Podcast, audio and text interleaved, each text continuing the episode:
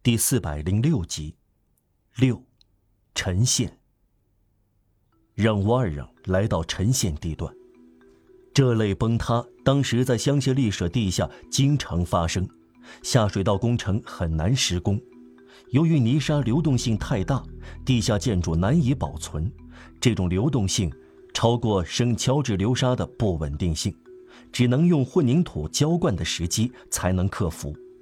也超过殉教者区散发沼气恶臭的粘土层的流动性，这粘土层十分稀薄，只能用铸铁管来接通。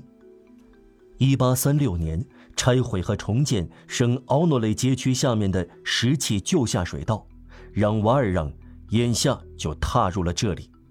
香榭丽舍的地下流沙直通到塞纳河，妨碍工程进展，以致延续了六个月。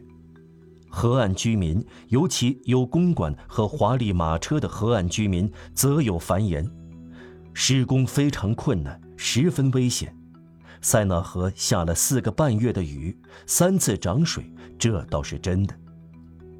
让瓦尔让遇到的沉陷原因在于昨天下过暴雨，地下流沙支撑不住石块下陷，积存雨水，经过渗透，继而便发生崩塌。沟底裂开，下沉到烂泥中，有多长，说不准。黑暗比别的地方更浓重，是黑夜洞穴中的一个泥坑，让瓦尔让感到脚下的石块下陷。他走进了泥泞地，表面是水，底下是泥浆，必须走过去，原路返回不可能了。玛丽·约斯奄奄一息。让瓦尔让精疲力竭。再说怎么走呢？让瓦尔让往前走，况且开头几步泥坑并不深，但随着他往前，他的脚陷下去。不久，泥浆没到小腿肚子，水高过膝盖。他迈着步，双臂尽量把玛丽·伊斯抬高到水面上。现在泥浆到达腿弯，而水到达腰部，他已经不能后退。他越陷越深，这泥浆还很稠，能承载一个人的重量，却显然不能承受两个人。玛丽·与斯和让瓦尔让单独走，倒有机会脱险。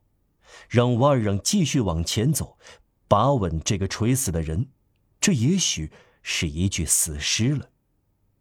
水达到腋窝下，他感到往下沉，在这样深的烂泥中，他很难行动。泥浆稠是支撑，也是障碍。他始终抬起玛丽·约斯，消耗了大量体力，往前走着，但他在往下陷。只有头露出水面，他的双臂举起玛丽·约斯，在表现大洪水的古画中，一位母亲就是这样举起孩子的。他还在往下陷，他向后仰起头，避开水，以便呼吸。谁看到他在这黑暗中，会以为看到一副面具漂浮在黑暗之上。他朦胧地看见自己头顶上的玛丽·约斯耷拉的头和刷白的脸。他拼命使劲儿向前跨出一步，他的脚碰到说不清的硬东西，一个支点，恰是时候。他挺直身子，扭动着，猛地一下站稳在这个支点上。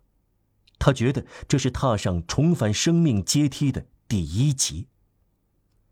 这个支撑点九死一生时在泥浆中遇到，是沟底另一面斜坡的开端，下陷而未断裂，在水下像木板一样弯曲，是完整一块。砌得好的石沟像拱顶一样十分坚固。这一段沟底部分淹没，但仍很坚实。是一道真正的斜坡，一旦来到这斜坡上，就得救了。让瓦尔让爬上这道斜面，到达泥坑的另一面。他迈出泥水，绊到一块石头，跪倒在地。